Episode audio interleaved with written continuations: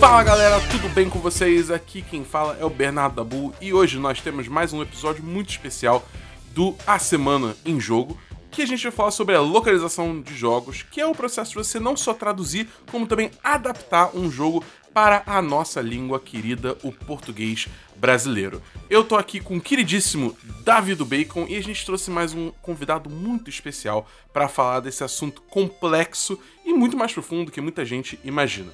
Aí você pode estar se perguntando como que uma empresa faz para localizar seu jogo, quais as dificuldades de adaptar um jogo em português e quanto a empresa dona do jogo está envolvida nesse processo de localização. Essa e muitas outras perguntas vão ser respondidas neste podcast, então fica ligado. Pois é, meus queridos ouvintes do A Semana em Jogo, olha só, é com muitíssimo prazer que a gente está trazendo aqui o Renato Almeida, ou Hal para os chegados, que é o founder, o fundador e um dos talentos por trás da Massa Muni, que é uma super agência de PR, né, de relações públicas aqui no Brasil e que deixou a gente aí pegar um pouquinho só, né, emprestado o Hall para a gente conversar sobre um assunto muito da hora para mim, pelo menos, e acredito que para o Dabu também, e para você que está ouvindo aí o cast, que é localização de games, né? Por que localização e não apenas tradução? Né? O que é que rola nesse trampo?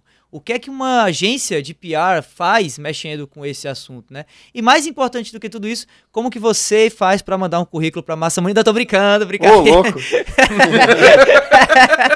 é, o, foco, o foco não é esse, sim. Localização de games, a história do, do, do Raul nessa indústria, que a gente ama tanto, e também o trabalho mais recente dele na Massamune, fazendo a localização de Necronator. Raul, antes de qualquer coisa, muitíssimo obrigado aí pela, pela sua presença, por você ter aceitado o nosso convite. É um prazer enorme ter a gente é, aqui, né? Ter você, na verdade, aqui com a gente. E pra galera que não te conhece, né? A gente já vai abrir o cast aqui pedindo para você falar um pouco sobre quem é você dentro desse mundo, o que é que você faz e o que é que você fez também para estar tá onde você está hoje. E como que você veio se meter, cara, com videogames e mais especificamente com localização de videogames. Ah, e também, se você puder explicar o que é que um localizador de games faz, ajudaria também bastante. E obrigado de novo aí pela sua presença aqui no, no cast. Não, imagina, nossa, eu fico felicíssimo de estar aqui, é um, um conversar com você, com, com o Bernardo também, pessoas que eu já conheço já tem um tempo já, né, então já nos trombamos várias e várias vezes aí na indústria. O meu trabalho, né, o meu trabalho como é, profissional de relações públicas está totalmente ligado a esse, essa convivência aí com vocês, né? Porque eu sou é. apenas o, o, cara que transmite as mensagens, que traz, tenta trazer alegria aí para todo mundo é, é, nesse, nessa indústria dos videogames, né? E do entretenimento e tal. Mas, poxa, um prazerzaço. Obrigado o convite aí de vocês dois. E, cara, assim, para começar aí rapidinho, né? É, comecei nesse. Assim, eu eu tenho dois começos né, na indústria de games aí. Comecei há 10 anos atrás, né, é, com esse trajeto que muita gente dessa indústria tem, né, que é começando com escrevendo para site, né, para revista, na, naquela época eu comecei escrevendo para revista também, mas o meu outro começo foi com 7 anos de idade, cara. Com 7 anos de idade eu, eu, eu brincava de ser dono da SEGA.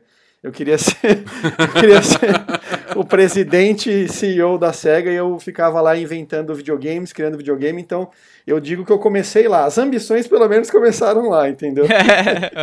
Acho é bem isso. importante frisar isso, né? Porque até pra, pela jornada de, de vida e de trabalho, é interessante ter começado dessa maneira, já que a, a SEGA é um dos clientes com que eu mais trabalho né, nesses últimos 10 anos aí de carreira com, com PR e comunicação. Mas então, é, é, comecei escrevendo né, para site, para revista, como colaborador, depois é, passei a ser parte de, de é, uma banca ali titular de, de, de, rote, de roteiristas, não, de jornalistas. Uhum. E sou formado em comunicação, sou formado uhum. em cinema e sou formado em publicidade. Né? Que eu legal. tenho duas formações em comunicação e eu fiz também filosofia da linguagem, né? Fiz as aulas de filosofia da linguagem na, na na, no, nas aulas de mestrado lá na Federal de São Carlos, porque sou do interior de São Paulo. Mas enfim, aí é, uma, logo que eu entrei para trabalhar com isso, é, escrevendo ali e tudo mais, a empresa que eu trabalhava, que era a editora que fazia as revistas EGM, EGW e a Nintendo World, que era para o lugar que eu uhum. escrevia, o local que eu escrevia, eles estavam naquele momento fazendo uma transição para poder começar a atender clientes, né, e montar uma, uma faceta de agência lá dentro. E aí, é, os donos da agência, eles estavam prospectando alguns clientes aqui, e naquele ano eles estavam indo para E3 e eles conseguiram marcar algumas reuniões para apresentar ideias e projetos para trazer as empresas para cá. E uma das empresas que eles conseguiram marcar uma reunião era justamente a SEGA.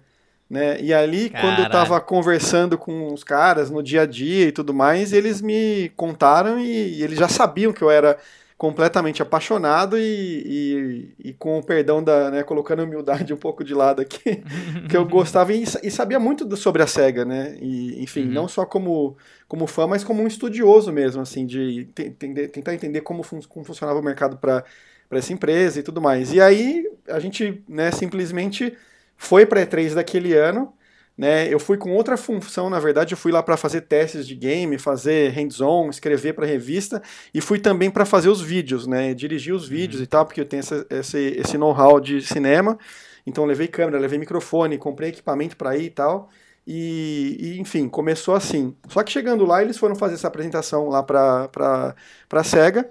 E no meio ali da apresentação, o dono da agência para a qual eu trabalhava, ele estava do outro lado da mesa dele, só para vocês entenderem o peso dessa história toda. Quem estava do outro lado era o Haruki Satomi, que é o atual uhum. praticamente dono da SEGA, né? Ele é o ah, presidente caralho, global da SEGA Sammy. Sem pressão ele, nenhuma. Sem pressão nenhuma, ele estava ali do outro lado, jantando ali no jantar, e aí, do nada, ele vira e fala: Bom, então, essa é mais ou menos a nossa ideia, não sei o que, agora eu vou deixar o Renato falar um pouco sobre a perspectiva e o olhar né, do cara que entende da empresa. E aí eu gelei, né? Nossa! E aí veio, veio na, na, na minha cabeça aquela frase, né? Ah, se tá com medo, vai com medo mesmo, entendeu? Não tem jeito. e aí eu comecei a falar, e eu dei ali, abri meu coração de verdade, falando o que eu achava que estava faltando, como poderia ser feito, dei sugestões e tudo mais, né? Claro que com uma base, né, de, né, da minha visão de marketing, né, coisas que eu tinha estudado, que eu tinha uhum. como, como background. E, e, cara, deu tudo certo. A gente voltou de lá com um contrato assinado e eu comecei a trabalhar que como PR de fato em 2011. Caraca, iradíssimo. Né? E, e aí eu trabalhei com a SEGA por quatro anos seguidos lá. Depois eu troquei de agência, eles vieram trabalhar comigo. Aí troquei de Nossa. novo, eles vieram de novo. E aí agora eu tô aqui, né, com, com, realizando o meu próprio sonho ali de ter, uma, de ter o meu próprio negócio. Eu comecei uhum. uma agência de PR e comunicação voltada para games e entretenimento. E uhum. trabalhei diversas vezes desde que eu comecei, que foi em, em, em, julho de 2018. Acabei de completar dois anos com a agência.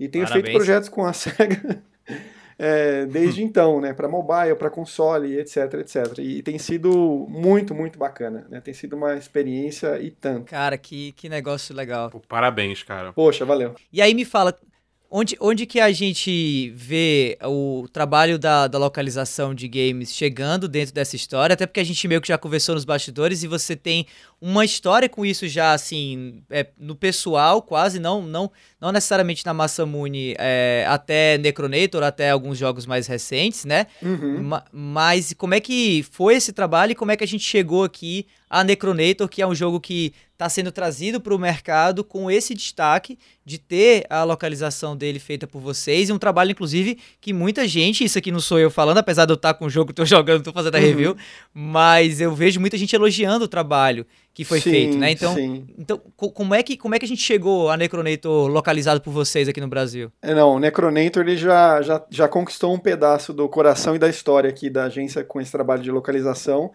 Mas isso teve um começo, né? E esse começo foi justamente lá atrás, né? Nesse, nessa, nesse princípio da minha história com, como PR, né? Como relações públicas uhum. com a SEGA, né? Porque a, a, a, SEGA ela contratou um serviço naquela época que era não apenas de, de, de PR, né? Essa solução de PR, mas também de marketing. Então eu, eu bolava planejamento de marketing para eles, bolava é, estratégias de marketing para lançamentos e tudo mais, e tudo começou aos pouquinhos, né? Porque todo mundo que vem para cá, que não tem um escritório local, né, como empresas como Ubisoft, por exemplo, que é uma empresa enorme, uhum. eles começam testando e colocando o pé na água, depois vem até a canela, depois vem o joelho e tal. Então, assim, esse trabalho começou com, primeiro, vamos localizar as caixinhas. Né? Então, assim, esse trabalho chegou na minha mão. Legal. Então, a gente, as primeiras caixinhas de jogos da SEGA na geração é, Wii, PS3 e Xbox 360 foram localizadas por mim. Então, assim, a gente começou Massa. trazendo, né, é, é, a- apropriando, se apropriando ali dos, de, de certos termos locais e de certos é, é, é, do, do momento mesmo para poder trazer Uhum. essa, essa noção de localização para diversos jogos, diversos jogos, né? Então, dali, né, dessa etapa de trazer as caixinhas, a gente começou a colocar é, coisas nos manuais, né? Ainda tinha manual nessa época, né? Tinha aqueles manuais, era pequenininho, ou às vezes os folhetos do DLC, que também se tornaram Sim. populares. Aí depois disso a gente passou a trabalhar também é, a comunicação de publicidade. Então começou a surgir publicidade que era replicada. Então, tipo, tinha um anúncio lá para revista lá de fora que eu cuidava da localização aqui. Tinha um comercial lá de fora que cuidava da localização aqui. Então, né, é, assim, anúncios de revista do Sonic feitos aqui. É, Uhum. Então a gente traduzia, e não só traduzia, mas localizava isso, dando é, um tempero brasileiro para essas coisas. Né? Tem claro que tem coisas que não se traduz, não se localiza. Né? Por exemplo, a gente tem lá o, o, o, o slogan do Sonic mesmo, né? o Gotta Go Fast. É super difícil Uhum. de localizar. Inclusive, no ano passado, no ano retrasado, aliás, agora eu tô perdido, mas quando o filme tava para sair, é, o pessoal do estúdio, né, que tava trazendo o filme para cá, é, da Paramount, eles me ligaram para pedir a minha ajuda, meu auxílio para poder que é, ver como localizar isso, se localizava ou não, porque isso é escolhas, né? Então, eu, a minha recomendação para eles foi de não localizar né, é, é, certos termos. E, por exemplo, Robotnik ou Eggman, né? Traduz Eggman de Uhum. alguma forma? Não. Então, esse tipo de coisas aconteceu né, naturalmente. E, e um caso que foi interessante lá atrás foi de um jogo chamado Rise of Nightmares, que é um jogo exclusivo de, de, de Kinect, então exclusivo de Xbox 360, em que tinha um- uma série de comerciais lá fora que eram de um, de um apresentador que era meio zumbi, e era um jogo de terror Uhum. e tal. Então isso chegou pra gente o material, aí eu localizei o texto, depois eu contratei uma empresa de dublagem, aí a gente fez o casting do dublador é, juntos em paralelo, aí contratamos a pessoa, fizemos o trabalho para depois ir pro ar. Né? E aí, assim, é uma série de coisas para se levar em conta ali, né? Porque não é só o texto, a gente tem que ter a interpretação, porque quem dá vida é o dublador, né? O ator que está por trás. E o primeiro caminho é assim, né? Vamos ver se a gente acha um dublador, ator que tem a voz parecida com o do original. Né? Porque a gente Uhum. tenta pegar os mesmos, as mesmas, é, os mesmos cacuetes, os mesmos, né? Às vezes o cara tem uma voz mais grossa, porque o cara é um zumbi, ele tem que ter uma voz mais puxada, mais arranhada na garganta. E, e- e vo- e vocês foram atrás de quê? Em uma agência de, de, de dublador, de talento? de- Isso, ou botar- colocaram num. Caraca, que da hora. Na época era uma agência especializada em, em localização para legenda de DVD e, Olha aí. e, e VHS, porque tinha VHS um pouquinho ainda, estava no final. Aham. é, começando a popularizar Blu-ray também no Brasil, e também eles também fazem esse trabalho de dublagem. Então foi um serviço ali que eu fui aprendendo junto com o que eu estava observando, Pois né? é. E aquilo foi muito valioso, né? É, isso veio comigo. Eu tive outras oportunidades de começar a traduzir é, e localizar é, materiais como vídeos de é, trailers para YouTube, né? Uhum. Trailers para para os jogos e enfim isso foi caminhando durante a carreira nos diversos pontos que eu passei é, por outros trabalhos, né? E, e, e uma das empresas que investe muito pesado nisso é a, é a- é a própria Sega na parte de mobile, né? Todos os jogos são Uhum. 100% localizados e o material de comunicação deles é todo localizado. Eu não faço a localização dos jogos em si, porque eles têm uma equipe de brasileiros dentro da Sega lá na Europa, né? Que é o escritório que, que cuida de mobile Sim. mas a comunicação dos materiais de divulgação, de marketing, de PR e tudo mais, a gente faz aqui. Então, aí a gente localiza tudo isso, manda, eles aplicam e, enfim, isso vai caminhando. E aí a virada disso tudo, né, pra gente chegar no Necronator hoje, aqui, né, em 2020, foi com o Streets of Rage 4, na verdade, né, que foi Uhum. é, Uhum. a Dotemu, que é uma cliente nossa, a gente estava trabalhando, a gente entrou muito cedo no trabalho com eles, né? Eles abriram as portas pra gente, assim, totais, assim, né? Eles assinei um NDA com, com, com eles, né? Aquele termo pra, de confidencialidade, Sim. e os caras simplesmente arrebentaram a porta, tipo, entra com tudo.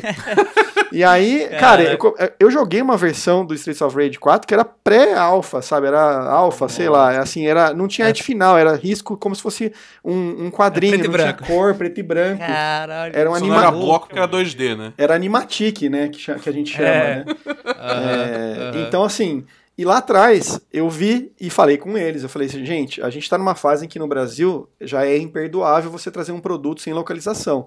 Né? O mínimo uhum. é o texto em, em, em, português. E aí eles falaram, não, a gente está com uma equipe aqui, é uma profissional que a gente contratou como freelancer, e ela está fazendo esse trabalho, a gente é, sabe que ela é nativa, né? então ela está fazendo um trabalho legal. Mas, como você tem esse olhar especializado para games, porque eu não conheço essa, essa tradutora, né? Eu não cheguei a conhecer ela uhum. pessoalmente. É, uhum. Ela mandou muito bem, por sinal. Eu sugeri para ele para a gente fazer a revisão de todo o texto. Né? Então a gente pegar o jogo, jogar ele diversas e diversas vezes e ver não só, aplica, não só o texto pronto ali num, numa tabela de Excel, mas a aplicabilidade uhum. dele mesmo ali, né? Como ele está é, distribuído ali. Né? Momentos, né? né? E aí a gente sugeriu isso para eles e eles toparam e aí foi isso, né? Eu e o Rodrigo Brasiliense, que trabalha aqui comigo, meu braço direito, uhum. jogamos muitas e muitas vezes o Streets of Rage e, e, fizemos a revisão, né? O proofreading que, que a gente chama desse texto, passamos para eles, fizemos sugestões, foram aplicadas depois teve a parte de, de QA, né, que é para poder caçar os bugs, ver se tem alguma coisa errada. Às vezes um acento que está fora do lugar, às vezes a palavra, a frase fica muito grande e sai daquele box né, da fala do personagem. Uhum.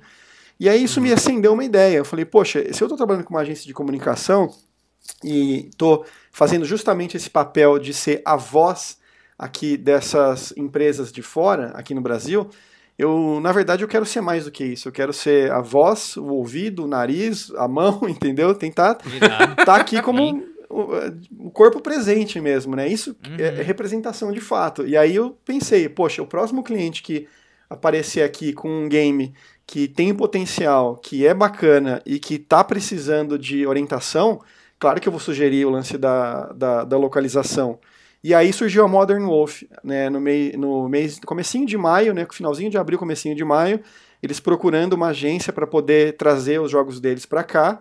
A Modern Wolf é uma empresa espetacular, né, eles estão no mercado desde agosto do ano passado, com uma filosofia completamente diferente de, de, de se trabalhar jogos, de se trabalhar a indústria, de, de a indústria independente de games, e eles estão tentando lançar um modelo né, de desenvolvimento ético. Então, é uhum. é completamente anti-crunch, né? É uma política de zelar pela saúde dos, dos desenvolvedores, acompanhamento ali, ali o tempo todo e também de buscar jogos que venham de países subrepresentados na indústria. Então, o Necroneta, por exemplo, é um case de sucesso né, que saiu na Steam via Early Access em fevereiro e bombou, e é um jogo que veio da Indonésia, cara. Quando a gente ouve falar da Indonésia, né, indústria de games, né, uhum. e, e, a equipe super talentosa, né, eles montaram um texto baseado todo no inglês, né, com muita influência do inglês justamente britânico, e, porque a Modern Wolf é uma empresa inglesa lá, né, tá lá na Inglaterra, e, e aí eu sugeri isso, falei, vamos fazer uma localização? E aí eles falaram, poxa, vamos, qual é o desafio? Daí eu falei, bom, vamos lá. E a gente pegou, deu uma olhada no texto deles, e eu falei, bom, a gente vai precisar de mais gente aqui dentro, vai precisar de mais braço, né? Não dá para eu pegar e abraçar isso aqui porque a gente tem outras funções para fazer e, e, e, tudo mais. O Rodrigo tem experiência também com isso, né? Ele trabalhou justamente nessa parte de localização e quality assurance, né? Lá na EA em Madrid, quando ele trabalhou fora. Massa. Trabalhou com diversas marcas da EA.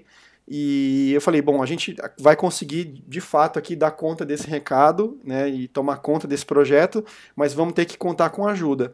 E eu, por ter essa experiência pregressa aí de trabalhar com, com cinema e tá muito ligado nesse lance da narrativa, que é algo que eu até aplico uhum. para filosofia da agência e da empresa, né, que eu acho que a uhum. gente está o tempo todo contando histórias, eu queria muito contar Isso. com um local, uma pessoa de localização que fosse super competente, mas eu queria ter uma pessoa para fazer a parte de revisão final, né, revisão de texto, que fosse um roteirista, que fosse uhum. alguém que uhum. sabe escrever diálogo, que fosse alguém que tem experiência em, em desenvolvimento de personagem, que sabe contextualizar, que tenha entendimento de como funciona um roteiro. Né? E, por sinal, essa pessoa que trabalhou comigo, que é o, o Thiago Fogaça, ele é professor de roteiro, ele dá curso, ele dá aula, escreve roteiro de séries, ele tem uma série animada. É, inclusive, eu escrevi um episódio da série lá com ele, porque a gente é colega de muitos anos, né? E eu, eu tenho experiência em roteiro também, trabalhei com ele, escrevi um episódio lá pra, pra série animada que chama Hora do Rock. Uma série muito uhum. divertida, muito divertida. E aí chamei ele para trabalhar com a gente. Então, assim, ele trouxe um olhar muito especial, sabe? Porque o nosso desafio era colocar o Necronator, né, ter, fazer com que o humor dele, porque ele é um jogo muito baseado no humor, fazer com que o humor uhum. funcionasse aqui, porque assim, quando você escreve algo, você escreve pensando num público, né, você quer atingir o máximo de pessoas, mas a língua em si é uma coisa muito mágica, né, então uma expressão aqui pode não funcionar num país vizinho, né, a gente tem um caso do, do espanhol mesmo, né, o espanhol, eu já trabalhei diversas vezes com, com espanhol, e a gente assim, tem espanhol neutro, tem espanhol latino e tem espanhol da Espanha. Né? Uhum. Então, assim, o espanhol do México não é o espanhol que se fala no Chile e não é o espanhol que se fala na Espanha. Então, assim, é esse tipo de coisa que é muito delicada. Então, esse olhar né, do Thiago né, nessa parte da revisão foi muito essencial para isso, para poder ter isso. E ele, como gamer também, né, e o nosso olhar como jogador também foi a combinação ali para fazer essa fórmula dar certo, entendeu? Entendi, entendi, entendi. entendi. Cara, é, Raul, te fazer uma pergunta. É, eu vou até puxar um pouco de volta, sair um pouco necessariamente dos games e falar sobre até o aspecto de, de, de, localização no geral, né? Porque assim, cara, o Brasil é enorme, é muito grande. Sim. Esse país é, é, é, é muito grande, tem muita gente e tem muitas particularidades do português dentro do próprio país. Do próprio país. Você vê até, que, por exemplo, aqui, né? Eu e Davi, a gente tem contato quase que direto. E eu sou do Rio, ele é de Fortaleza, e volta e meia um lança uma gíria ou, ou alguma expressão pro outro que passa batido. Então, Arriego, mano. Exatamente. Entendeu? Então, tipo, como é que como é que você trabalha com isso de uma forma que tipo o texto não fique duro ou fique muito formal, entendeu? É, mas ao mesmo tempo, tipo, é acessível para todo mundo independente de onde ela vem do Brasil. Uhum. Cara, é uma excelente pergunta. Assim, na realidade, a gente a guia vai ser sempre o texto original, né? A gente tem ali algo que nos guia, não tem jeito, né? O roteiro original, ele é hum. nosso a coisa mais sagrada ali pra gente. É a e, Bíblia. É a Bíblia. E o que a gente vai fazer ali é apimentar aquilo, entendeu? Porque assim, uhum. é, a maioria da, da, da, tá traduzindo ali, a maioria do que você está traduzindo, que você está trazendo para nossa língua, das coisas, você vai ter que seguir o, o, bom português, né? Ou vai ter que trazer o bom português à tona e, enfim. A questão da gíria é um pouco complicada, porque se você coloca gírias mais orientadas para um público paulistano, né, um público paulista aqui, uhum, é, uhum. não vai colar bem com um público do Ceará, por exemplo, ou do uhum. Rio Grande do Sul, enfim, sabe, ou de, sei lá, Belo Horizonte. Então, você tem que deixar isso, né, você tem que fazer esses filtros, você tem que ser muito seletivo com isso. Mas eu acho que o que dá a graça, né, que dá o tempero aqui do, do, do da localização, é, na verdade, acompanhar certas coisas que são universais, sabe? Né? Os, trend, os trends universais, né? As coisas que, uhum. que a gente tem aqui como característica da nossa língua, né?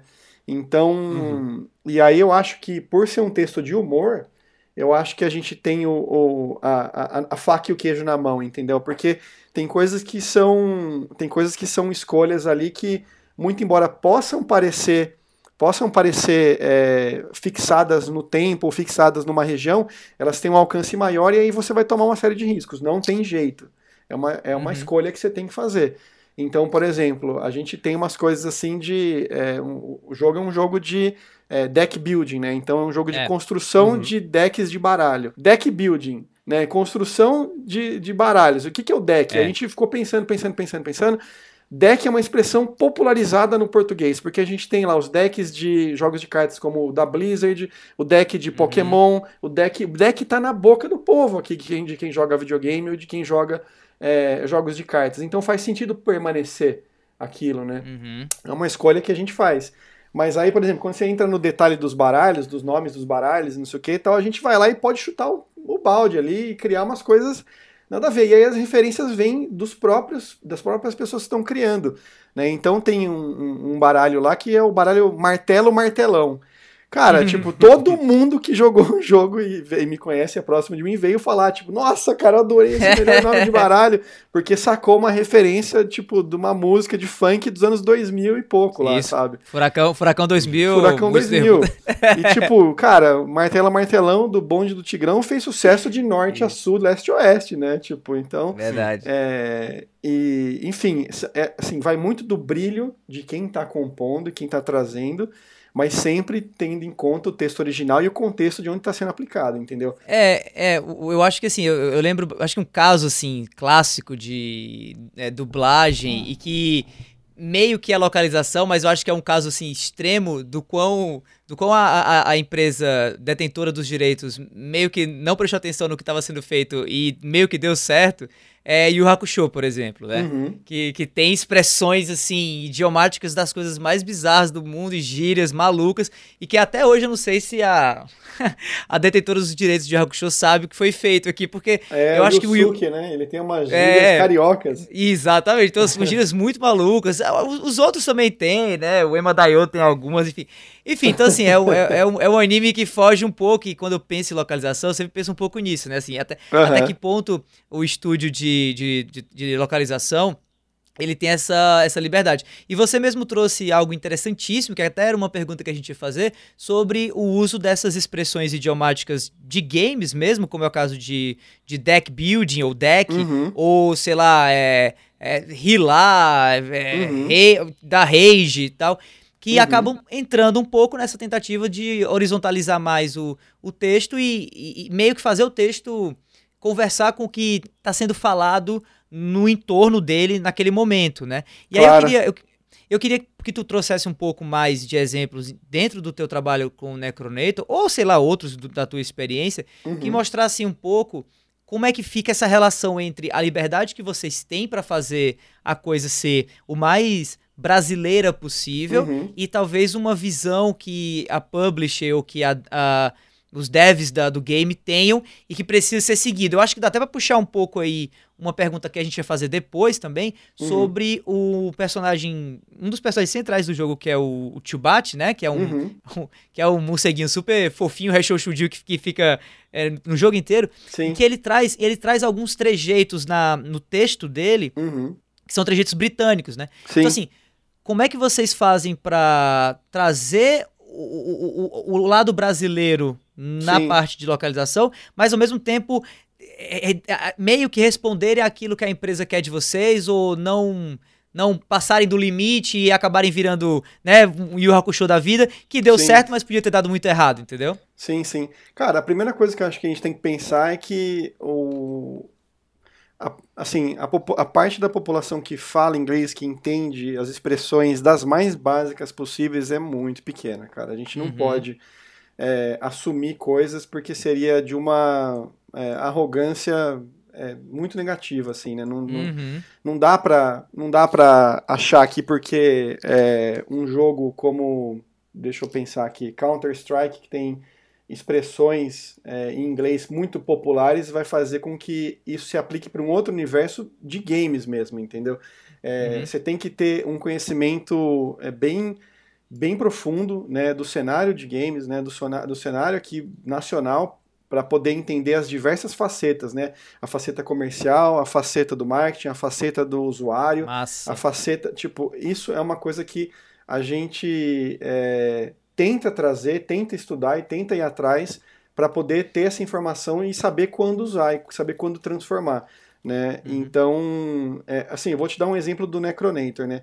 Cara, Certo. e não precisa nem ir para o jogo em si, né? Vamos voltar uma etapa e vamos falar do trabalho que eu estou fazendo com os jornalistas, que é divulgar o jogo. Então, Certo. tipo, quando eu recebi as primeiras informações do Necronator, ainda não tinha nem jogado ele ainda, da publisher, eles falavam, né? Necronator é um jogo roguelike, real-time strategy, RTS, né? Aí com elementos de com elementos de roguelike no caso, é, é, comical, Deck- né? Que então tem o lance Aham. cômico, deck building, tipo, olha isso, numa frase para descrever o jogo são tipo milhares de expressões e, e- e palavras em inglês. Cara, fica até cansativo, né? Pra colocar isso num texto que faça sentido e descrever o jogo. Ah, o que, que é o seu jogo? Aí pra você ter uma ideia, ficou assim, eu, tô, eu até abri o release aqui para mostrar aqui, ficou assim, Necronator Dead Wrong é um cômico jogo de estratégia em tempo real que apresenta elementos de roguelike e que tem como principal característica o gerenciamento de tropas e unidades de guerreiros através da construção de decks de baralho. Tipo assim, é uma frase que a gente localizou pro release, que era para poder dar essa ideia, e a única expressão que a gente não localizou daqui, né, foi o roguelike. E o roguelike, uhum. cara, a gente bateu a cabeça, bateu a cabeça, bateu a cabeça. Porque isso aqui não é só pra ir no release, isso aqui tá na descrição da página do jogo na Steam. E quem fez uhum. aquela localização foi a gente também. Né? Então, assim, o roguelike é uma expressão muito particular, muito focada nos videogames, só que ela tá virando sinônimo de gênero. Né? É. Roguelike é um gênero de jogo ela não é simplesmente uma, é uma característica de jogo, entende? Tipo, ela tá. Uhum. Sabe aquele lance do. Ah, vou tomar um Danone. É o... Danone, na verdade, é, a categor... é o nome de uma marca, não é a categoria é, iogurte, é. entendeu? É, tipo Gillette também. É um pouco o Metro... Metroidvania, né? O Metroidvania entra um pouco nisso, isso, né? Isso, exato. Então, assim, essa já é uma escolha que a gente faz aqui, né? Então, cara, Legal. mas é, é um lance muito, muito complicado.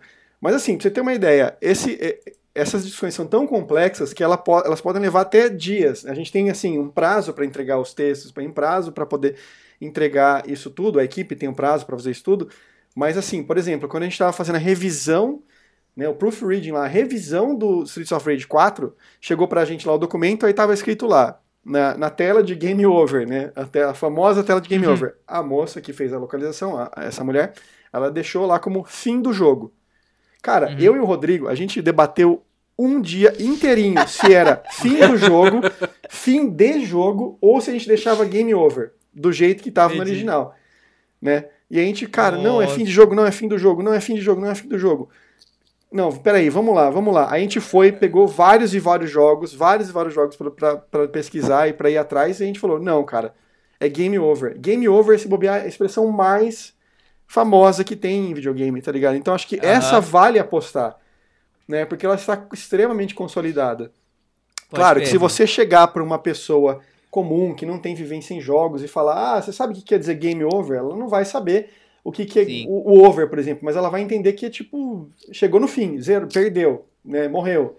Né? Assim, então o, a, a, o contexto está muito bem implícito ali, né? E, e, e até isso tudo, cara, para mim é muito fascinante, porque faz parte do que eu estudei lá naquela classe de mestrado lá, que eu te falei, que é filosofia da linguagem, né? Que é o, é o significado, o significante, a semiótica das palavras, etc, Sim. etc. Mas eu não vou entrar nisso porque é muito cabeçudo. é muito chato. Eu quero só saber se durante a, a, pesquisa vocês pensaram, e se a gente colocar, em vez de fim do jogo, apenas assim, se fodeu? Né? será, será, que a meninada. Porque quem sabe, né, do jeito que GTA tá ficando famoso, é, é capaz de virar se fodeu em vez de, de game over, né? É, pois é, pois é, pois é. Realmente, foi uma baita sacada. Foi muito, muito bom. Ô, Raul, eu queria te perguntar também, tipo assim, você que tá aí nesse jogo há um tempo, né, nessa, nesse, nesse rolê todo, é, trabalha muito com isso. Pra você, o que, que é essencial, assim, o, o, o, aquela, aquele suco, aquele estilo da boa localização do jogo? Entendeu? Qual que é o essencial de uma boa localização pro jogo? E se você sente que tá faltando alguma coisa no, no, no mercado, no geral, aqui no Brasil, entendeu? Uhum. Bom, eu acho que o mercado, no geral, ele melhorou muito, cara. Muito, muito mesmo. É, ainda a gente vê casos. Assim, é aquela coisa, né? Quando a localização do jogo ela tá boa ou tá muito boa, ela pouco é falada sobre, né? Assim, as pessoas não costumam uhum. falar muito, assim, não é algo que. Não é, porque o gameplay sempre vai falar mais alto, ou tipo o roteiro, ou alguma sequência, ou algo do jogo em si. Né? Mas quando a localização peca, cara, é a primeira coisa que vai ser massacrada. Né? Porque, é, assim, uhum. a localização é o primeiro esforço de você ter um contato mais íntimo com a pessoa, com um grupo de pessoas, né, com um grupo de consumidores de outro país. Eu acho que a primeira mão que você estende para um grupo de pessoas de fora é a localização. Então, é, é, muito importante. E aí, o que eu vejo é que isso melhorou demais. Né? Do tempo que eu comecei há 10 anos atrás, fazendo as primeiras aproximações ali com localização das caixinhas de jogo para hoje em dia, a gente vê os esforços muito, muito, muito melhores, né? Com dublagens excelentes. Cara, dublagens maravilhosas, né? A gente vê pessoas ali que vivem aquele papel, enfim, é tudo. Tem, claro, uma questão ali da ah, prefiro o som original, ou prefiro tal dublador do original, ou prefiro uhum. isso, ou prefiro aquilo, mas não dá para tirar o mérito do trabalho em si, né? É, mas o que, o que eu acho né, que é muito importante é que a equipe que esteja envolvida com a localização, especialmente quem está aí nas partes gerenciais, né, elas tenham conhecimento profundo da marca, né, do universo, Massa. dos personagens, né, ou se for uma propriedade intelectual nova, né, que elas entendam de todo esse universo de games, né, das coisas, das expressões. É, eu acho que tem, assim, é, a, a, característica de uma pessoa de localização, ela, ela, ela, a pessoa pode ser formada em letras, ela pode ser uhum. formada em comunicação, ela pode ter diversas outras formações e trazer essa experiência porque ela tem uma experiência técnica, ela tem uma coisa de tecnicalidade ali, né? De fazer o uso, um bom uso da língua, de fazer, enfim, de saber respeitar as regras e, enfim, e entender tudo aquilo. Mas eu acho que o conhecimento específico do com que você está lidando é essencial, porque as pessoas é, podem fazer excelentes localizações técnicas, mas se não tiver esse conhecimento, vai, não vai ter alma. O jogo uhum. fica sem alma, o produto fica sem alma. Né? Isso para filme também, isso para outras é, é, é, mídias, não é só para games. Uhum. E eu acho que valeu a nossa aposta, né? E é algo que a gente está começando agora, o Necronator é o nosso primeiro jogo totalmente localizado aqui e tal, com, né, do começo ao fim, desde a página da Steam até né, as comunicações de PR, é justamente Nossa. porque a gente queria trazer tudo isso, né? Essa visão dos caras que estavam na linha de frente localizando, né? Do Thiago Coimbra, do Thiago Fogaça, do Rodrigo, que estava ali no suporte uhum. comigo também, da minha visão, do, do Renato Pinfield, que é o cara que fez a, a, o QA, né? Que fez a, a, parte de QA, porque, cara, se ele está ali jogando e buscando ali se tem bug, se tem algum erro, se tem algum problema, ele também vê, identifica, ele já vai, traz o contexto dele, né? Ele traz ideias, traz sugestões e aí, cara, a gente monta grupo no Slack, monta grupo no WhatsApp e fica batendo uhum. ali ideia, fica sugerindo. E, eu acho que o conhecimento profundo do, do, da mídia e do material com que você está trabalhando é o que você tem de melhor, sabe? É, perfeito. Eu acho que é o que dá alma pro, pro, pro, pro, pro produto. Perfeito, perfeito. É, eu concordo plenamente. É, agora sim, é, Raul, a gente fala muito desse lado positivo e, e eu concordo contigo quando você fala que o mercado brasileiro a nível de localização melhorou muito, eu concordo plenamente. Você vê jogos.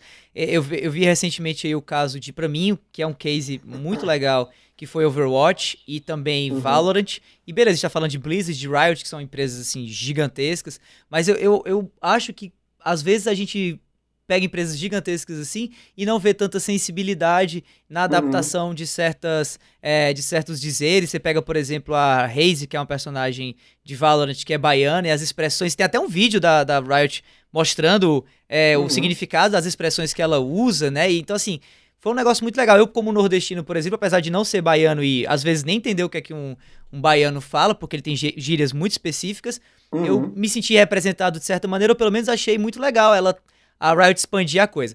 Mas o fato é que, assim como a gente tem empresas que fazem um trabalho maravilhoso, a gente uhum. consegue lembrar de, de, cases recentes que também não foram muito bons assim. É claro uhum. que a gente não vai ficar levantando o nome de ninguém nem tal, mas né, a, frase eu vou equalizar a sua cara ficou bem, bem assim, marcada em, em, em alguns contextos. E aí eu não uhum. queria perguntar para ti sobre, sobre esse case ou cases de fracasso, entre aspas, assim, uhum. específicos, mas eu queria tentar, que, tentar entender a partir da tua percepção como que esses problemas chegam a, a, ao público, assim, como que, que um trabalho ruim de localização ou de dublagem que seja acontece, assim, a, aonde, que, aonde que a coisa desanda, entendeu? Quem é que é, carimbou sem olhar o que estava o que estava aprovando, entendeu? Isso é claro, num aspecto geral, assim, mas eu acho que você, por ter uma visão é, inteira do processo, uhum. pode identificar os pontos de tensão que geralmente levam a esses casos mais específicos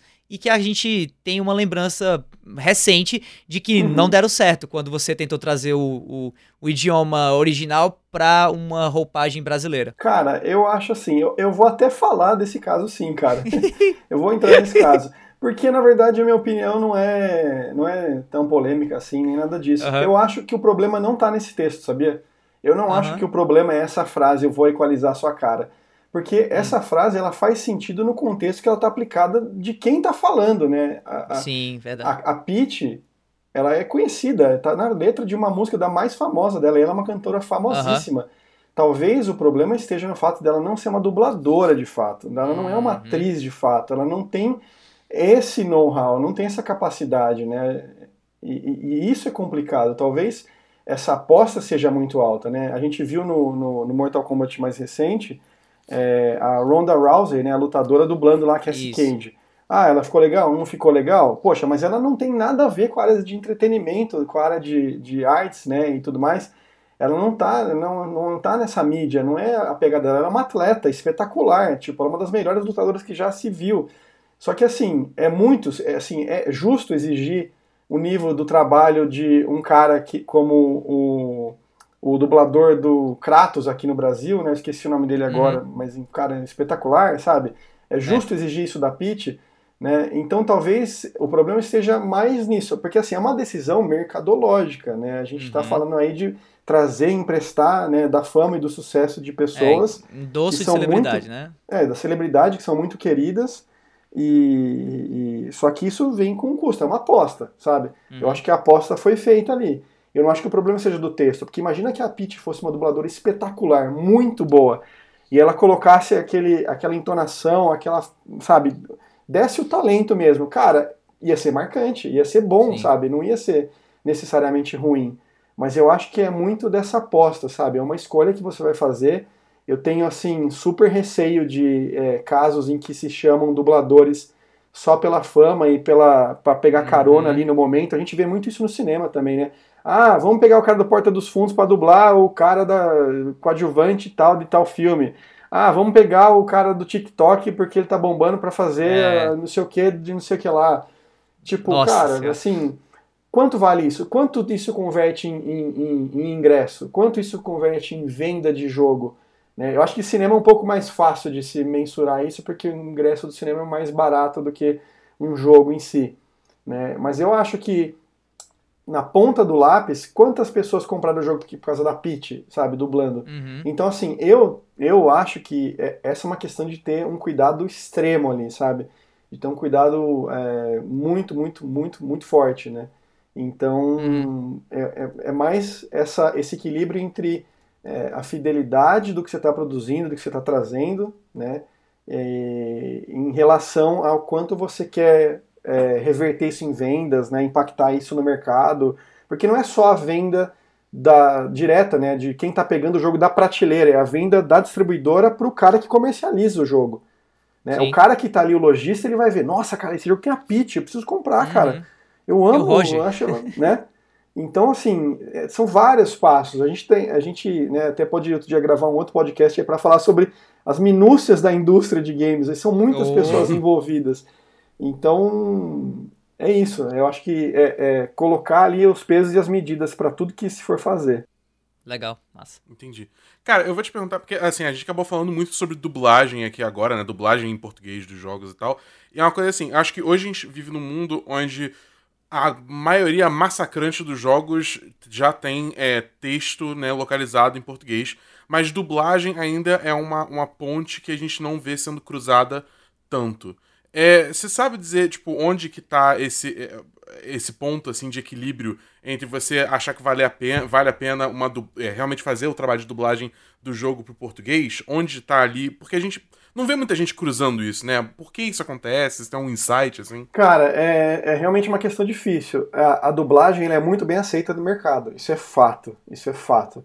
Só que é aquela coisa, né? É, é, é tem um dilema aí dublagem custa caro, não é barato, uhum. não é barato. Uhum. Então assim, o investimento de dublagem vai ser X, então eu preciso vender 2X para poder recuperar isso, né, para ter o, o, retorno. Então eu acho que é muito, muito a ver com uma questão é, financeira mesmo, né, do budget que tem ali, né, do orçamento que tem é, é, para se fazer esse esforço, né, de trazer o jogo para o mercado versus o uhum. quanto isso vai retornar em vendas, né.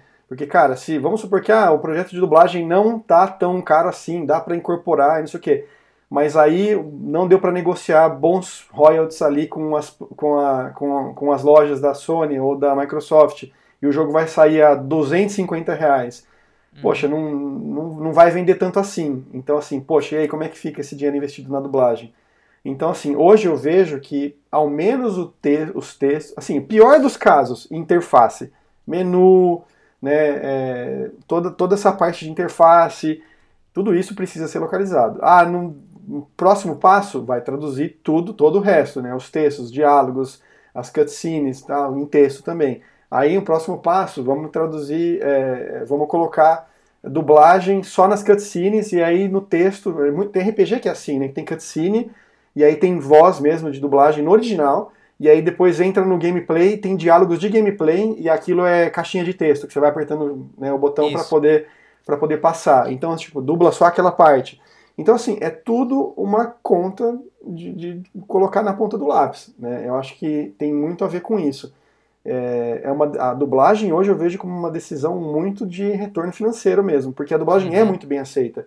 Né? A gente, cara, eu todos os jogos com que eu trabalhei, desde sempre, né, quando eu anuncio um jogo, vai ter pelo menos 5, 10 pessoas da mídia perguntando: vai estar tá dublado? Vai estar tá legendado? Porque são as pessoas perguntando para elas, entendeu? Nos comentários, tipo, se você, né, Davi, solta lá no, no Povo um lançamento, uhum. um anúncio de um jogo, vai ter alguém no comentário: será que vai sair em português? Será que vai estar tá é. dublado? É. Né? Porque, e outra, né, os grandes jogos, né, os triple A's, né, que estão aí ditando tendências e tudo mais, eles estão vindo já dublados. Então, uhum. assim, as pessoas compram aqueles jogos porque todo mundo está comprando aquele jogo, tipo Call of Duty da vida, ou Assassin's Creed, sei lá, enfim, esses ultra jogos gigantes, e as uhum. pessoas compram aquilo, né, porque às vezes o cara compra um jogo no ano, ou aí no, no final do ano vai comprar um segundo e fala, putz, será que esse jogo tá dublado também igual aquele outro? Porque eles, eles geram uma expectativa, entendeu? É. Só que não é todo mundo é. que consegue chegar naquele patamar de ter a grana para investir sabendo que vai haver um retorno.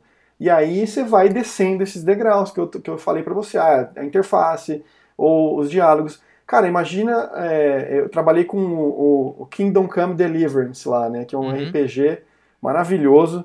Cara, o texto daquele jogo, ele tem um milhão de palavras no, no, no, no, texto base do jogo, sem contar a DLC. Meu Deus do céu. Ainda bem que você não começou esse aí, né? Você trabalho de localização. Não, e assim, a gente na BGS, todo mundo que passava pelo stand jogava, falava, ah, não vai sair localizado, uhum. não vai ter uhum. dublagem, e a gente falava, cara, não tem como dublar esse jogo. Para dublar um jogo com um texto de um milhão de palavras, tipo, seria uma fortuna. Eu não consigo nem estimar aqui, nem, nem chute eu não consigo estimar para você. Pega o Yakuza 6 também, primeiro jogo que a gente lançou aqui na Massamune. Cara, muita, muito texto, muitas palavras. Agora o Yakuza novo, né, o, Like a Dragon, ele vai, uhum. os anteriores não tinha nem dublagem em inglês. Esse vai ser o primeiro com dublagem em inglês desde o Yakuza 2 do PlayStation 2, cara. Que louco, né? É, então, assim, é um negócio muito, muito complicado. Né? É uma decisão mercadológica muito, muito delicada e, e depende do, do, do, orçamento do projeto, depende de qual a intenção. E, e mas eu acho que com texto dá, dá para se fazer muita coisa. E os indies estão fazendo coisas maravilhosas. Sim. Né? O ano sim. passado, retrasado, uhum. The Messenger, cara, da, da Nossa, Devolver. Que, que uma das melhores Verdade. localizações de Verdade. todos os tempos, cara. Maravilhosa, maravilhosa, sabe? Aquele dono da loja lá, aquele personagem. Isso tinha que ter um prêmio para aquele cara lá. Verdade. o Verdade. texto ótimo, né? É, é, jogos da Raw Fury também que eu tenho trabalhado aqui, eles têm localização é, equipe própria lá. Maravilhosos os trabalhos, cara. Então, assim, o mercado tá mudando e tá mudando para melhor. Com certeza. É, e, e, falando de mercado, inclusive, eu particularmente tenho uma, uma fixação muito grande pelo mercado de localização, mas é uma fixação muito recente, assim. É, uhum. Eu confesso que eu mesmo fazia parte desse grupo de pessoas, isso há uns 5 anos atrás, mas ainda assim recente, de que, que não sabia nem a diferença de localização para tradução.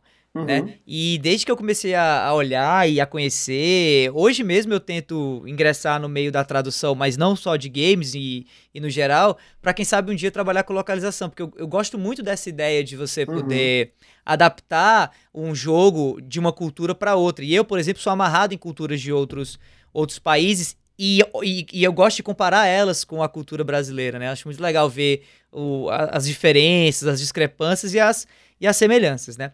Mas assim, Chegando aqui no mais ou menos nos finalmente da nossa conversa, até porque a gente não quer te prender muito aqui, Raul, além do, do, da uma hora que a gente meio que combinou, uhum. é, eu, que, eu queria que você pudesse compartilhar um pouquinho com a gente é, o, a, o, lado insider, digamos assim, de como a gente começa nisso, né? Imagina que tem uma pessoinha ouvindo você agora com mais ou menos uns 5, 7 anos de idade, imaginando assim, ah, eu quero ser o CEO da, da Massamune um dia, né? Se vai que o cara se apaixonou né, com, com, a coisa. Como que faz para entrar é, no mercado hoje, não só olhando para o panorama geral, que eu acho que é o que todo mundo meio que responde, mas olhando para esse lado da localização, né? Assim, como é que uma pessoa que está ouvindo a gente agora pode é, começar a se preparar para um dia trabalhar com localização, ou mesmo se já faz uma faculdade, como você mencionou, que tem a ver, buscar caminhos para estagiar numa empresa ou mesmo trabalhar numa e tal. Como que a gente ingressa no mercado da localização a partir da tua visão? Então, é, assim, eu entrei nessa por sem receita, né? Não tinha uhum. uma via clara ali na minha frente mas é, eu vejo que o mercado de localização ele está estabelecido no Brasil, né? A uhum. localização não existe desde que se começou a localizar games, ela existe desde que começou a localizar quadrinhos nos anos 60, 50, desde que se começou a localizar filmes, né, pra, pra, na época das locadoras, desde a época que se começou a localizar um monte de outras coisas, né? Quem nunca ouviu falar do, do Herbert Richards, Gota Mágica, Sim. São Paulo. Alamo. Né? Isso são todos estúdios, né? São estúdios uhum. de dublagem, né? É claro que eles têm essa, esse, essa força do nome como estúdio de dublagem. Né? Que a dublagem, na verdade, é uma parte da localização, né? Ela é execução, né? É uma parte de execução, uma parte ativa ali da localização. Mas teve alguém antes que traduziu aquele texto, que localizou aquele texto, que viu o material original, etc, etc. E a localização acontece o tempo todo, né? É, a gente vê por exemplo, nas revistas de videogame, né? As revistas da Editora Europa, por exemplo, a revista PlayStation, a revista do Xbox e tudo mais, tem a equipe que escreve os textos originais, mas tem essas revistas são revistas que também tem, vêm de uma publicação lá fora, como se fosse uma franquia. Então, uhum. tem textos que são opinativos, por exemplo, que eles trazem para cá porque são textos relevantes e tem alguém localizando aquilo para cá também.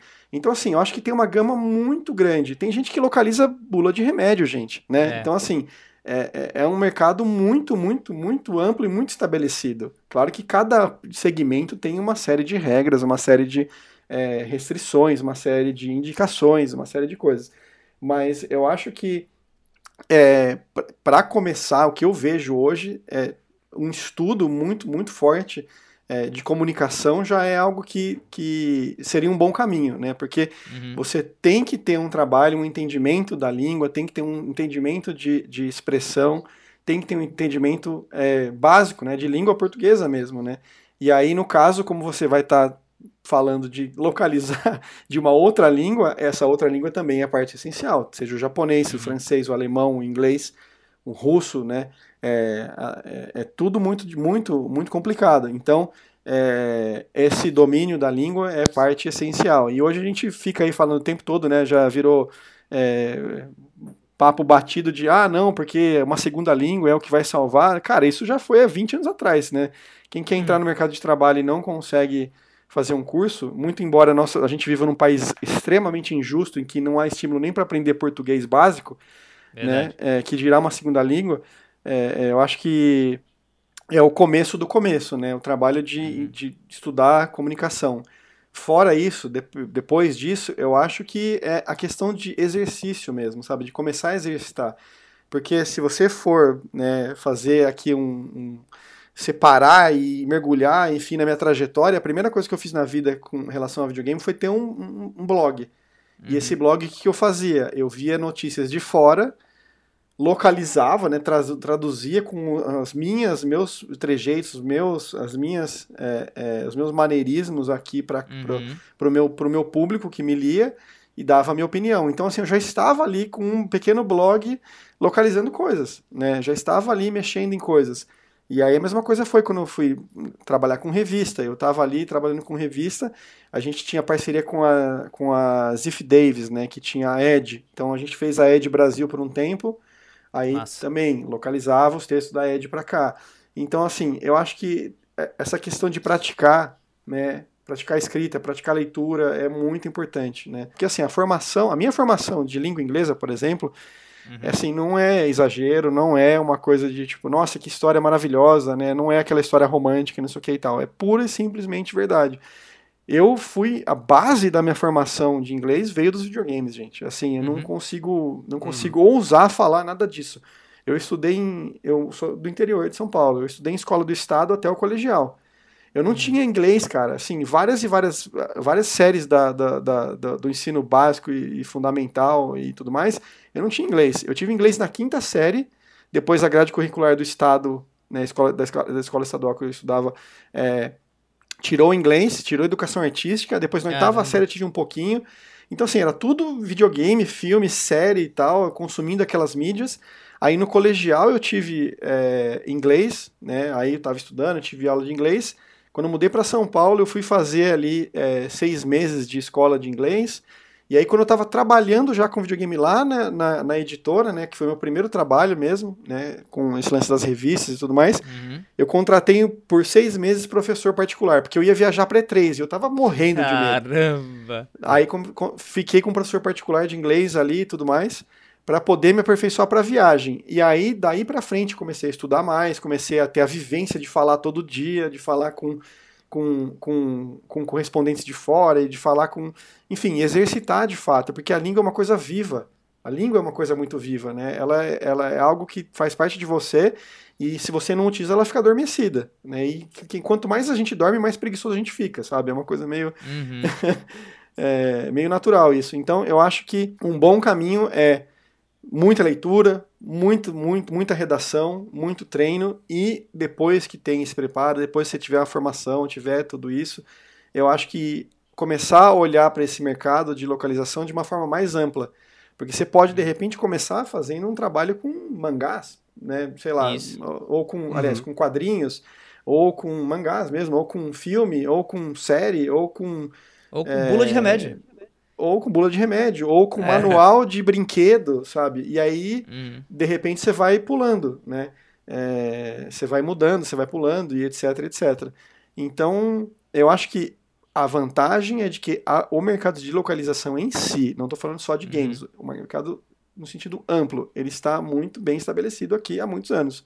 Né? Não é um mercado que paga bem, já adianto, não paga bem, dublador não ganha bem, loca- pessoa- pessoas que trabalham com localização de texto não ganham bem, porque é um mercado, é um mercado que é, precisa ser mais valorizado. Né? Uhum. Tem que, esses números de quanto mais vendeu um jogo tem que aparecer mais, entendeu? Isso tem que ser mais explorado pelas, pelas pessoas, pelas, pela, pela própria mídia, por vocês jornalistas, entendeu?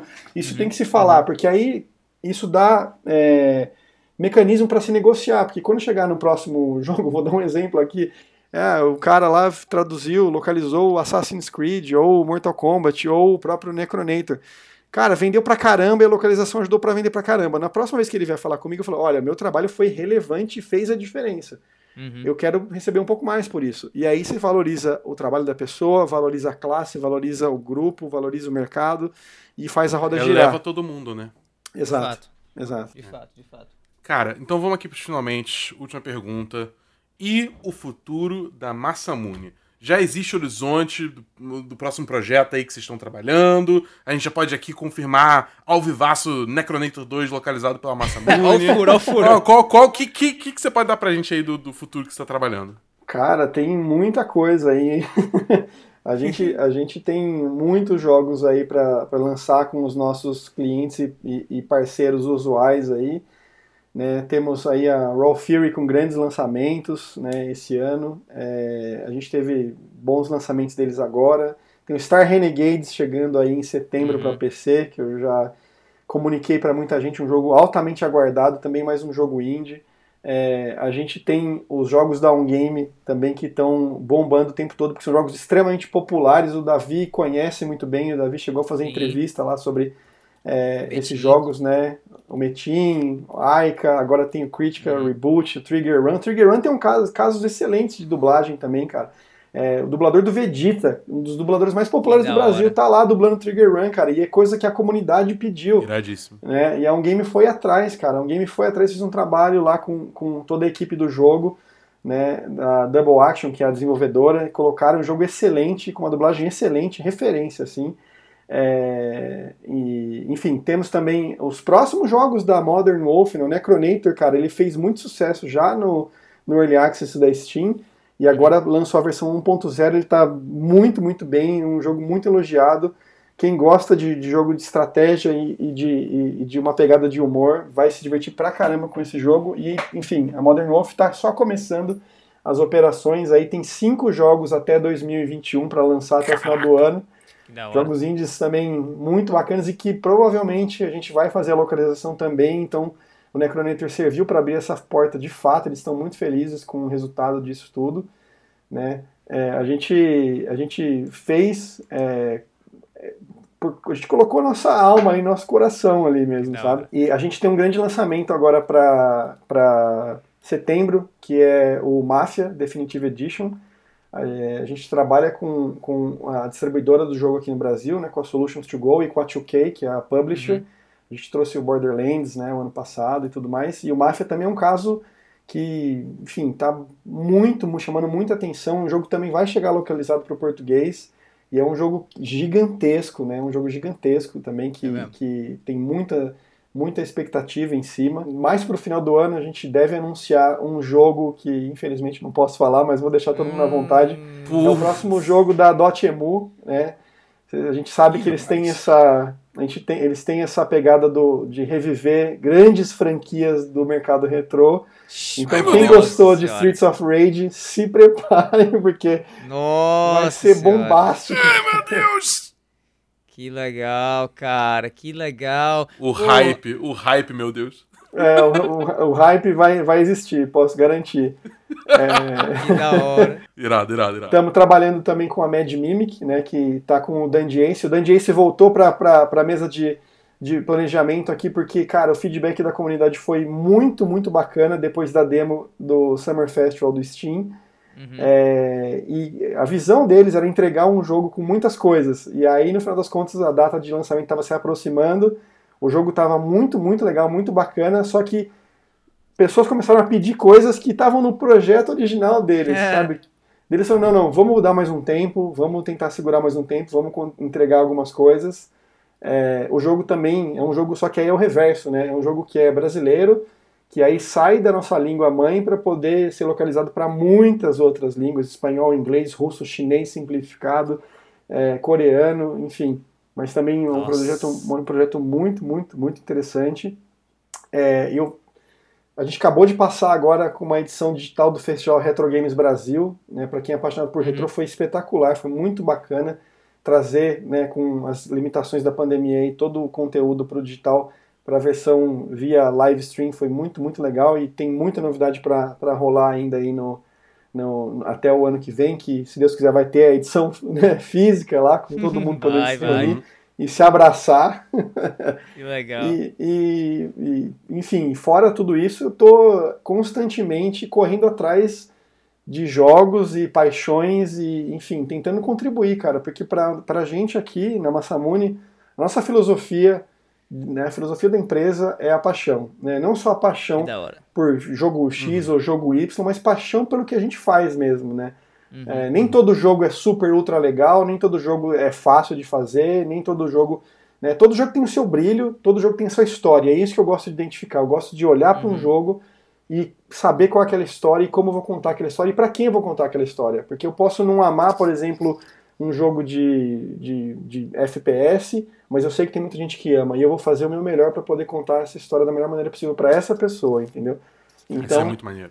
A gente tá sempre de olhos abertos. Eu ouço muitos pedidos, cara. Eu acho muito maneiro isso. Acho, uhum. acho que é uma coisa que me dá muito prazer. É quando gente, alguém chega para mim e fala: Cara, você já, você já falou com, com a publisher desse jogo? Meu, você devia ir atrás vai ser muito legal se você pegar esse jogo. E deu certo, cara. Deu certo com. Ó, pra você ter uma ideia, deu certo com a, com a, a Private Division, The Outer Worlds. Foi uma, uma, alguém que veio falar comigo. Falou, cara, vai atrás desse jogo. Pelo amor de Deus, alguém tem que trazer esse jogo. Deu certo, a gente conseguiu, trouxe pra cá. É... o próprio Streets of Rage, cara. claro que esse eu iria atrás, porque, enfim, é um dos jogos mais importantes da minha vida, pelo amor de Deus. Mas teve muita gente que falou, cara, esse jogo tem que ir para você.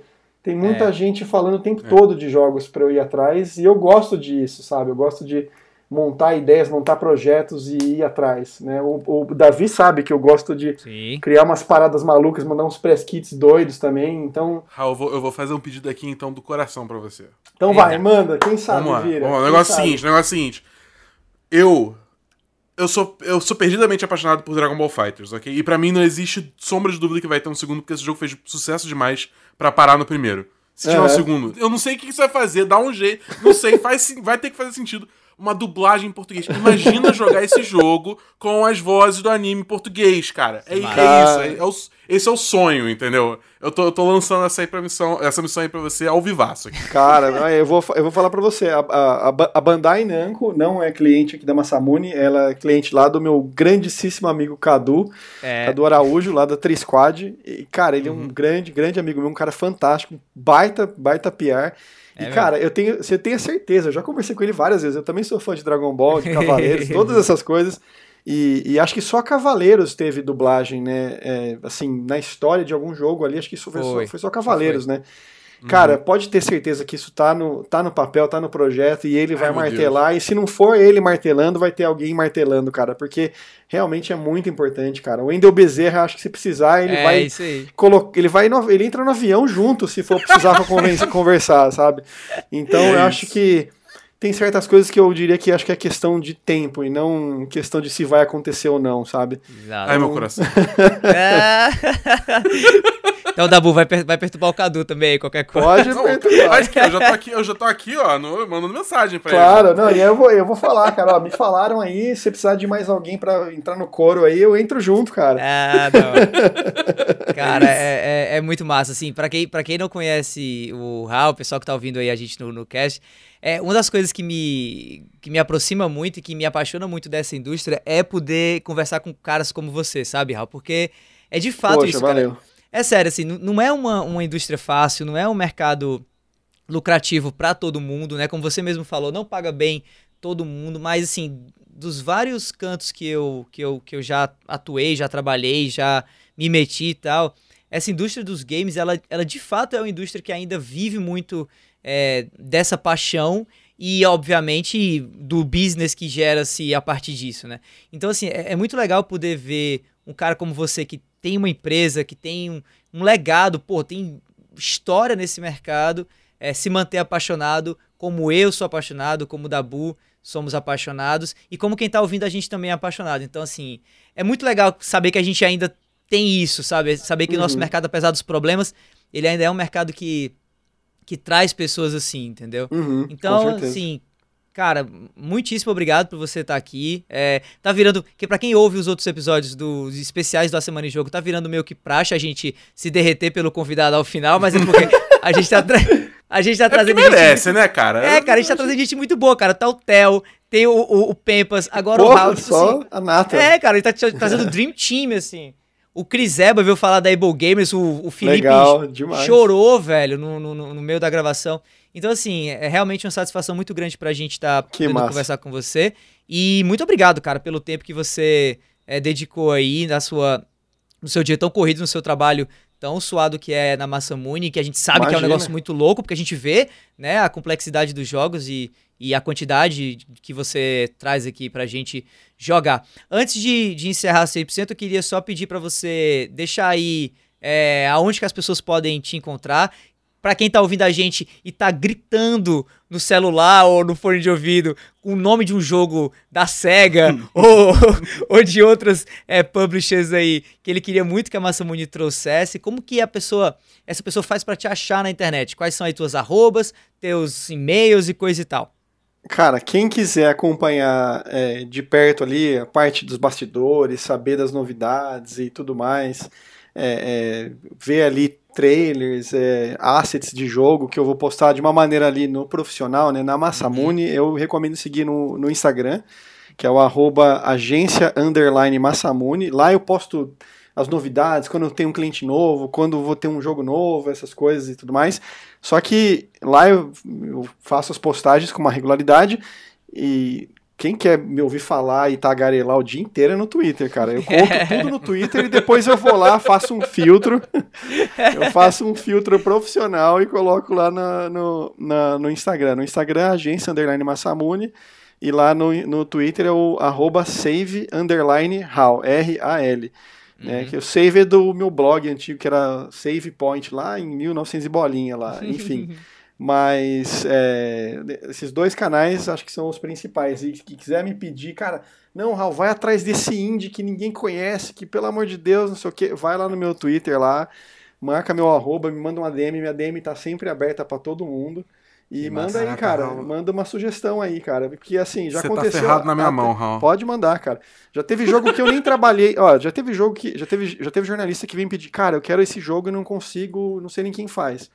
Aí eu falei com alguém que falou com alguém que arrumou um código que eu dei o código e pus na mão do cara. É, eu, eu, eu, eu, quero ver as pessoas felizes, cara. Eu quero ver todo mundo curtindo ali.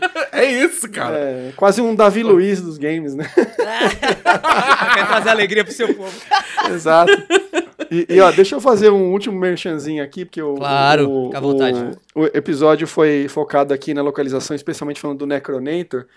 E o Necronator, cara, ele é esse jogo indie maravilhoso. E tem um, uma coisa que é mais legal ainda, que eu não comentei aqui, mas vou comentar rapidamente. Mas a participação da gente aqui foi tão legal, foi tão bacana, que até a sugestão do preço do jogo saiu da Massamune. A gente conversou com os caras, a gente soltou com a publisher, entendeu qual era o valor do jogo em, em, em dólar, entendeu como é que ele estava posicionado no mercado referente a concorrentes Fizemos pesquisa de mercado, sentamos, estudamos, blá, blá, blá, blá, e o jogo, nessa semana de lançamento, ele está em promoção por 30 reais. Ele é menos do que uma promoção de McDonald's. Então, valorizem a indústria de indies, valorizem essa galera que valoriza os desenvolvedores, especialmente, e porque o jogo em si, ele, ele é sensacional e você vai gostar de qualquer maneira, mas se precisar de mais algum incentivo, além do jogo ser muito bom, o preço dele é excelente. E ele está com 20% de desconto, como eu disse, né? E uhum. o preço dele é uhum. 37, 37 reais, cara. Então tá lá na Steam para todo mundo convido para jogar e dar uma olhada lá nos trailers, nos, no, nas, nas, print, nas, screenshots e, e, e uhum. conhecer, porque o trabalho de localização da galera da equipe aqui foi muito, muito bacana, muito, muito especial mesmo. E todo, do começo ao fim, esse jogo é muito especial. Ele está marcando um ponto que Hoje todo mundo pode não ter ouvido ainda da Modern Wolf, mas em algum ponto dessa história, daqui até os próximos meses ou o próximo ano, as pessoas vão ouvir, porque essa preocupação de acabar com o crunch, de acabar com os maus hábitos, com, com os hábitos ruins da indústria, ela vai cada vez mais ficar mais é, em voga, vai ser cada vez mais importante a gente olhar Sim. e pensar em algo sustentável para todo mundo, porque a gente está falando de paixão e diversão e respeito. Eu acho que isso é o principal. Massa. Uma perguntinha rápida. A, a Massa Muni tá, no, tá nos créditos do Necronator ou não? Tá, tá. Massa Muni ah, tá então, nos créditos. Então fica aí, aí o, Primeiro... fica aí o recado. Todo mundo que for comprar Necronator, vai lá, tira print da, do, do, do, dos créditos e marca a Massa tá Muni no Instagram, viu? O primeiro Exatamente. jogo que a Massamune e, e eu, na minha vida, né? Eu passei muitos e muitos, 10 anos aí de estrada. O primeiro jogo que eu tive o nome nos créditos e a Massamune junto foi é, o Turma da Mônica, né? Mônica é. e a Guarda dos Coelhos. Depois o segundo foi Streets of Rage 4 uhum. e agora com o Necronator. Que foda, cara. Uma belíssima Muito trinca. Total, total. Pô, mano, Raul, parabéns de novo. Valeu, gente. Muito obrigado. obrigado aí. Sigam a Massamune no Instagram, arroba agência underline Massamune. Sigam o Raul também no Twitter, save underline Raul. E é isso aí. Muitíssimo obrigado se você ouviu até aqui. E até o próximo episódio aí especial do A Semana em Jogo. Valeu! Valeu, galera! Valeu, galera! Sucesso para vocês aí. Grande abraço para todo mundo.